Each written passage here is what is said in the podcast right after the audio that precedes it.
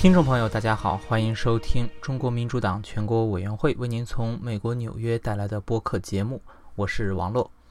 今天是二零一八年的一月十八日，下面就请听今天的节目。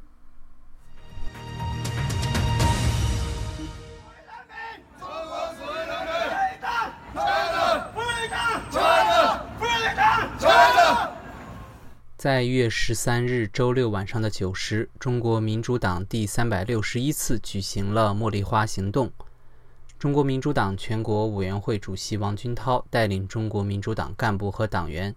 照旧来到纽约时代广场举行集会，抗议中共腐败暴政、侵害中国公民权益的恶行，声援中国大陆民众抗击暴政的斗争。此外，在一月九日下午的一点三十分，中国民主党来到中国驻纽约领事馆门前举行抗议活动，抗议中共迫害异议人士，特别要求释放王全璋。陈闯闯做主题发言，题为“审判日近了，年轻人新年致信习近平”。那么在本次的节目中呢，我们将特别关注中国民主党全国委员会为纪念赵子阳逝世十三周年所举行的研讨会。那么以下呢，就是党员孙广伟编写的报道。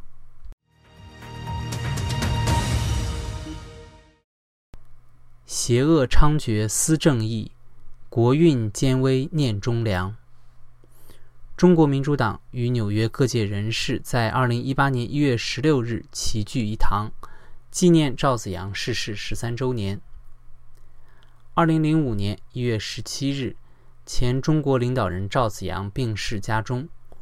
全世界关心中国进步的人士都深感悲痛。赵子阳先生是中国改革开放事业的真正领导人之一，在他主持国家领导工作期间。为中国的改革开放事业、为中国经济发展呕心沥血，开创了局面，创造了契机，使中国的经济社会得以迅速发展，使社会最底层的民众首先尝到了改革开放的硕果。在他主持政党领导工作期间，中国开始启动政治体制改革，倡导民主法治，主张政党分开。从而为建立一个更开放、更自由和民主法治的社会提供了机遇。孰料，1989年，中共保守势力悍然制造天安门大屠杀。面对屠刀，赵紫阳不惜丢掉总书记一职，旗帜鲜明地反对开枪镇压要求民主、要求反关岛、要求反腐败的学生和呼唤正义的民众。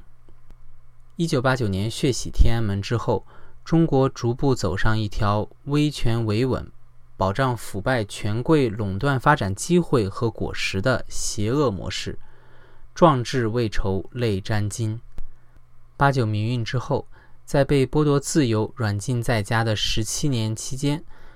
赵紫阳最终完成了由一个自由派共产党领袖向民主人士的思想转变。他与胡耀邦一道，成为中共建政以来两位深得民心的领导人。中国改革杂志社原社长李伟东表示：“今天举办这场纪念活动，是要重温历史，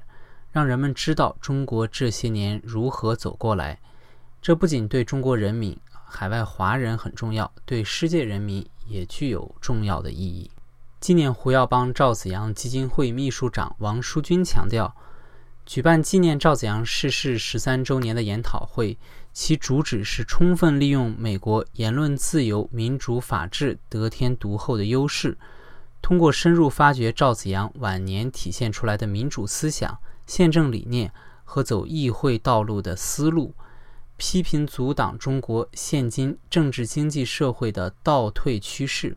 为中国最终实现民主宪政体制创造舆论环境。探索实施方案。